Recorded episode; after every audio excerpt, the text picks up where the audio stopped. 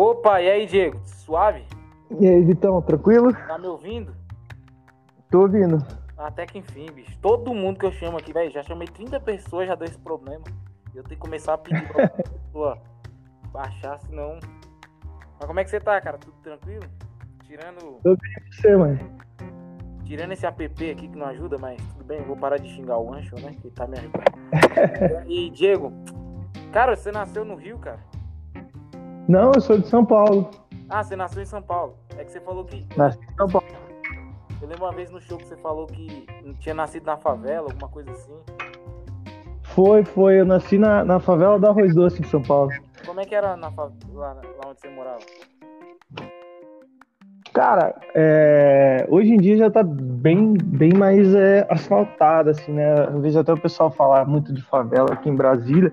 Eu ficava meio de cara, assim, né? Porque favela que eu conhecia era tipo as casas de madeira, a rua de barro e tal.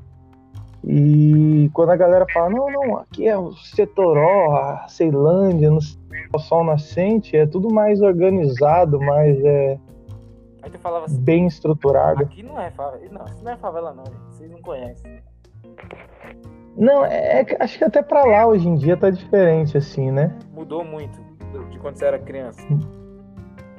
Mudou muito, mudou muito. Tipo, pô, é, é que tinha um monte de coisa. Quando dava chuva, fazia aquelas poças de barro. E aí tu brincava nas poças de barro.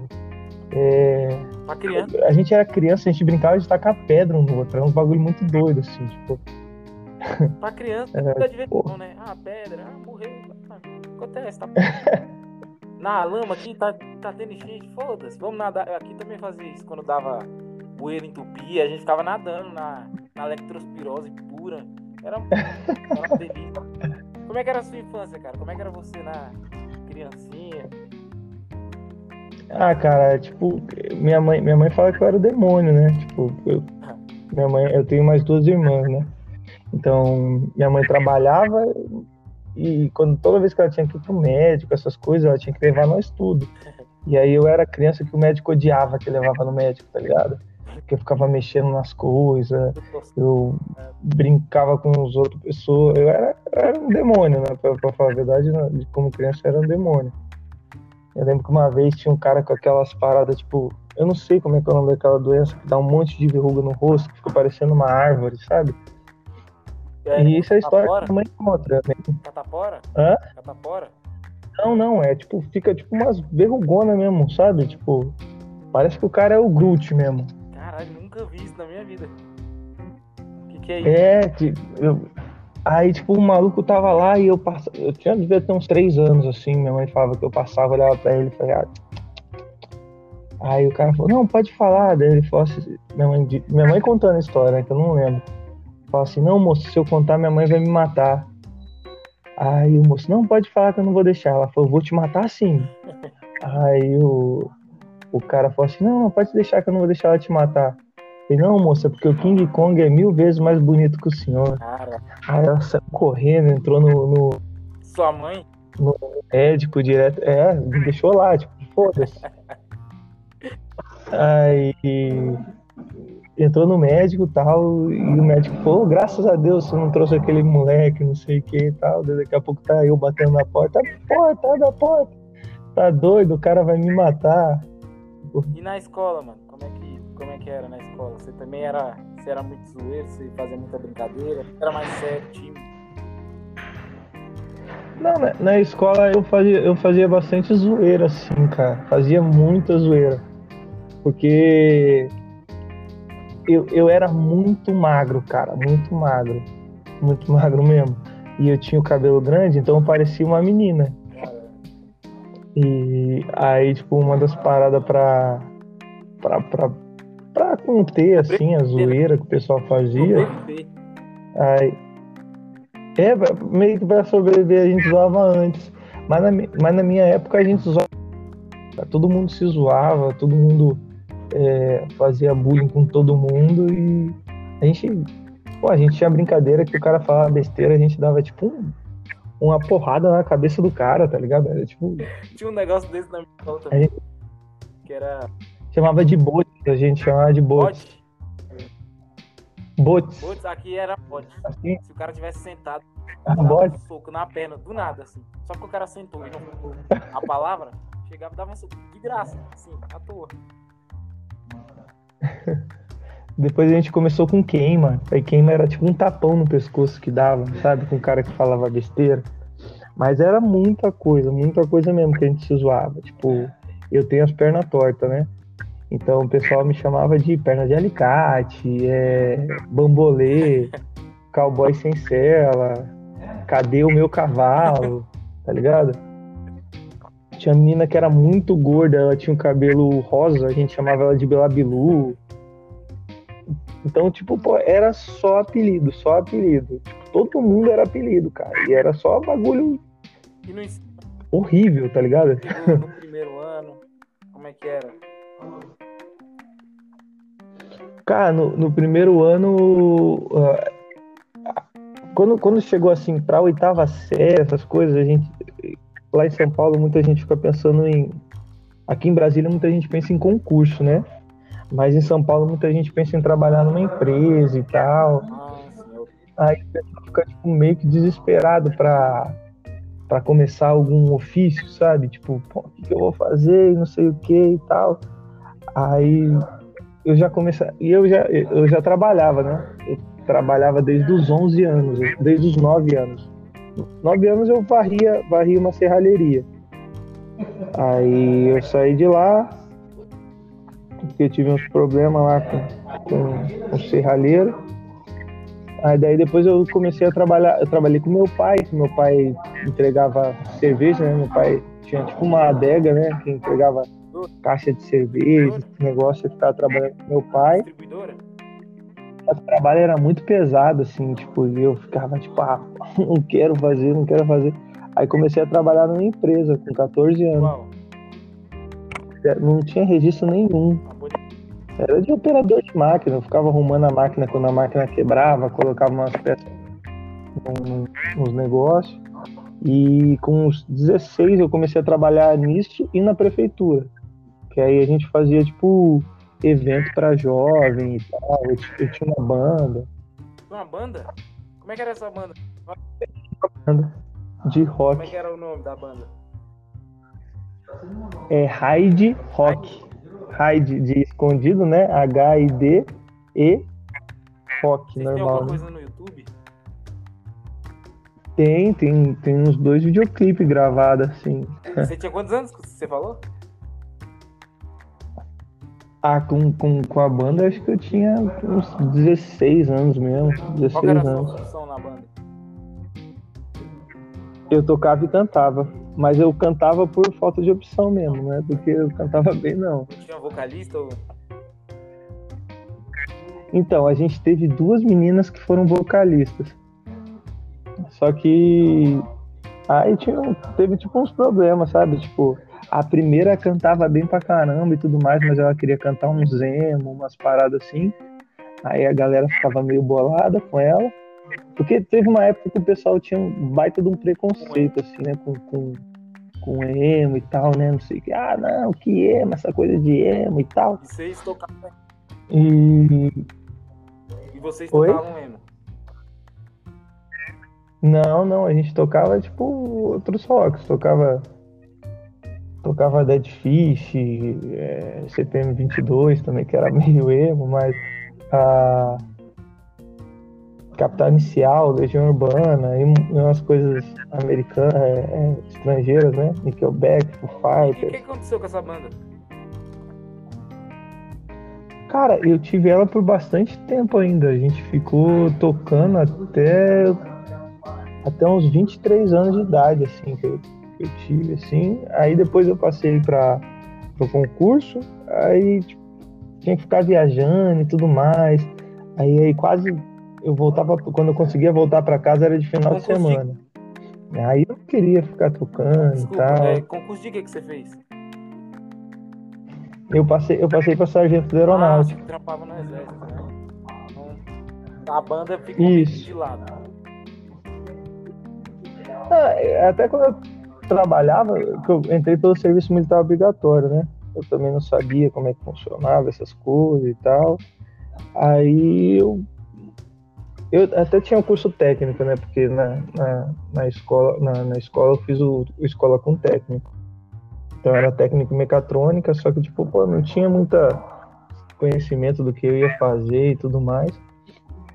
Aí eu, ah, vou, pra falar a verdade, foi mais ou menos o seguinte, minha mãe falou, ó, é, eu tava devendo uma pedaleira de guitarra, né, que faz distorção em guitarra, para um amigo, e tava devendo 50 reais, e aí eu, a, a, empresa já não chamava mais para trabalhar, e eu tinha que pagar o cara, e, e pô, mãe, é, tem como você me emprestar dinheiro? Ela falou, não, vou fazer o seguinte, se você for no serviço militar obrigatório e falar que quer, só uma vez, depois você pode negar. E só uma vez eu te dou dinheiro. Eu falei, ah, tá bom. Aí eu fui, fui ficando, fui ficando, aí fiquei com vergonha de desistir. E aí, mesmo com o serviço militar obrigatório, não sei o que lá, a gente ainda continuava com a banda, a gente ensaiava, fazia show é e tal. Essa é a minha curiosidade, mano. Como é que era de show, mano, com essa banda? Vocês chegaram a participar de algum festival, alguma coisa assim? Não, festival não, mas a gente tocou em algumas casas que tinham em, em São Paulo ali, né? Em Guarulhos, na verdade. Já tava dando pra levantar, sei lá, ganhar um cachê, nem que fosse uma cerveja ou. Nada, nada. Eu sempre perdi Oi? dinheiro. Mas, tipo, era muito legal. Eu sempre perdi dinheiro com essas coisas, assim, tipo, mas era muito legal a. Né? A amizade, assim, era um bagulho muito foda. Eu tinha. Eu sempre tive uns amigos muito bons, tá ligado? Eu lembro que no começo é, eu, eu, estudei dois anos em colégio particular, eu ganhei uma bolsa porque eu lutava judô. E foi, foi assim que eu consegui fazer o curso técnico.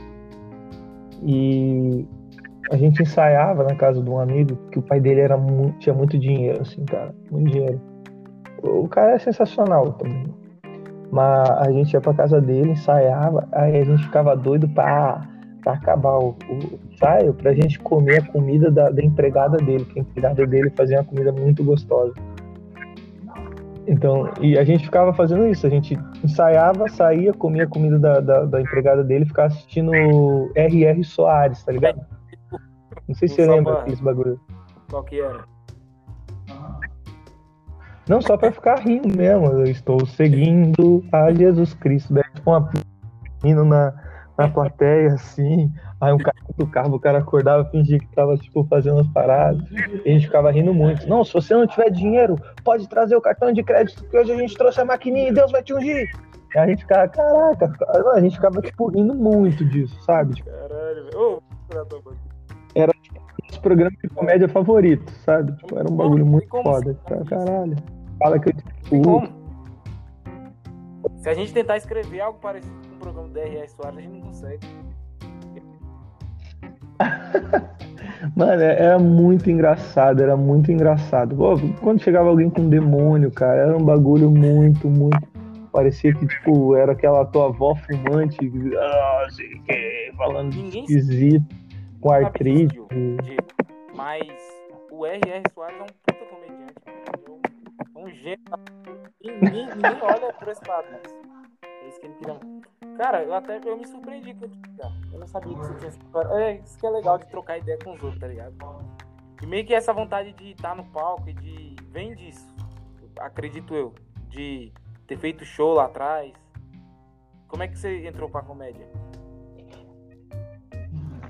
Cara, o que aconteceu? Eu, eu separei, né? Eu era, eu era casado, eu separei e eu fiquei bem mal, assim, tipo, quando eu separei eu tenho um filho e tudo mais, eu fiquei, pô, não sei como é que é, não, não tive essa experiência, né, tipo, de ter um pai e uma mãe separada, como é que essas coisas vão ser e tal. E eu, para ser pai, tipo, eu estudei para ser pai, tá ligado? Eu li livro, eu vi uns bagulhos. Um concurso. E. é, tipo, porra, é, eu, eu sempre achei, tipo, que eu tinha que para qualquer coisa que eu for tentar fazer, eu sempre achei, tipo assim, pô, eu tenho que tentar pelo menos fazer direito. E como é que eu vou fazer direito se eu não tenho experiência, se eu tem muita coisa que eu acho que é errado, mas será que foi errado? Porque me trouxeram aqui, é. entendeu?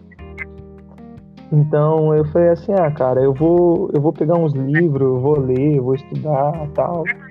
E eu realmente estudei para ser pai. Eu, eu estudei Eu, estudei, eu, tipo, eu fiz cursinho no, no HMIB aqui, né?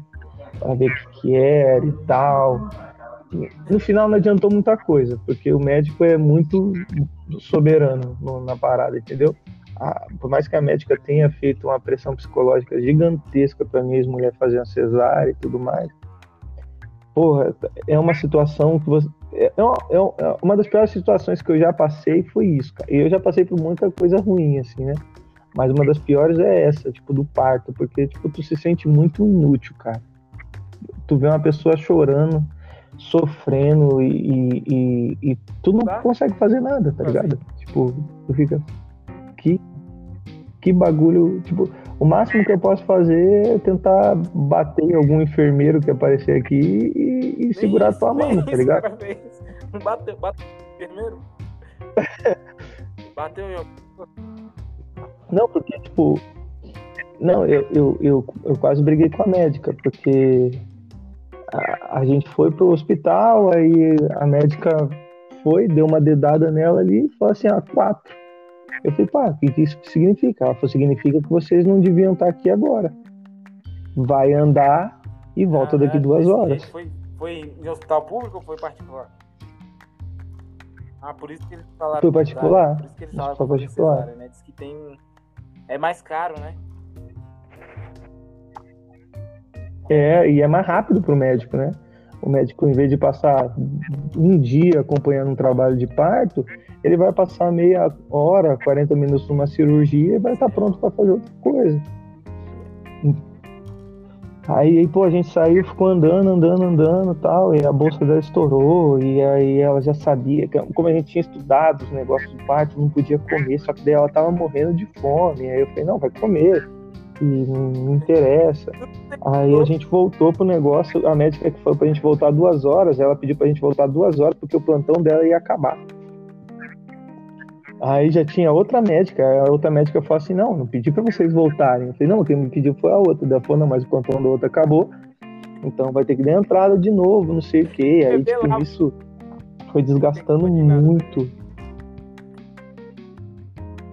é, é, e, tipo, foi desgastando muito a, a minha ex-mulher, tá ligado? Tipo, e aí era pra gente ter ido pra um, pra um, pra um quarto, e botaram a gente, tipo, na ala de emergência. Então, tipo, tinha gente fudida com não sei o que lá e meu filho com, com a possibilidade de nascer. Incrível. E aí. Não, aí, tipo, ficava puto, sabe? Tipo, e ninguém arrumava. Não, a gente tá vendo de arrumar um quarto, tá vendo. Aí chegou uma hora que eu falei assim, ah, tá tudo bem? Ela falou assim, ah, tá doendo, não sei o que e tal. Eu fiquei parado na frente do, do da salinha ali que de emergência, que fica todo mundo junto, e ficava encarando o enfermeiro. Aí fiquei lá de um jeito assim e ficava tipo, pô, com a cara de tipo, mano, eu vou te matar, com certeza. Aí chegou uma hora que os caras mandaram a gente para outro lugar. Só que nisso a médica não vinha, ela passou mais eu chamando a médica e tudo mais. Eu falava, pô, ela tá chorando. Aí botava ela na água, no, no banho, fazia massagem nas costas dela para ver se aliviava a dor. Quando voltava, ela continuava gritando, não sei o que e tal. Aí chamei a médica de novo, aí a mulher falou que a médica não podia vir. Aí eu falei assim, ah, então faz o seguinte, fala que se essa médica não aparecer aqui em 10 minutos, eu vou buscar ela pelo cabelo onde ela estiver. E pode arrumar bastante segurança que eu tô muito puto. Vai ser difícil me segurar. Ô, magrinho, eu, eu, eu, me conhece, sou bosta. Mas daí, tipo, a médica veio, né? A médica veio, queria fazer um negócio que tava machucando a, a mãe do meu filho e tal. Eu falei que ela não ia fazer e ela começou a discutir comigo.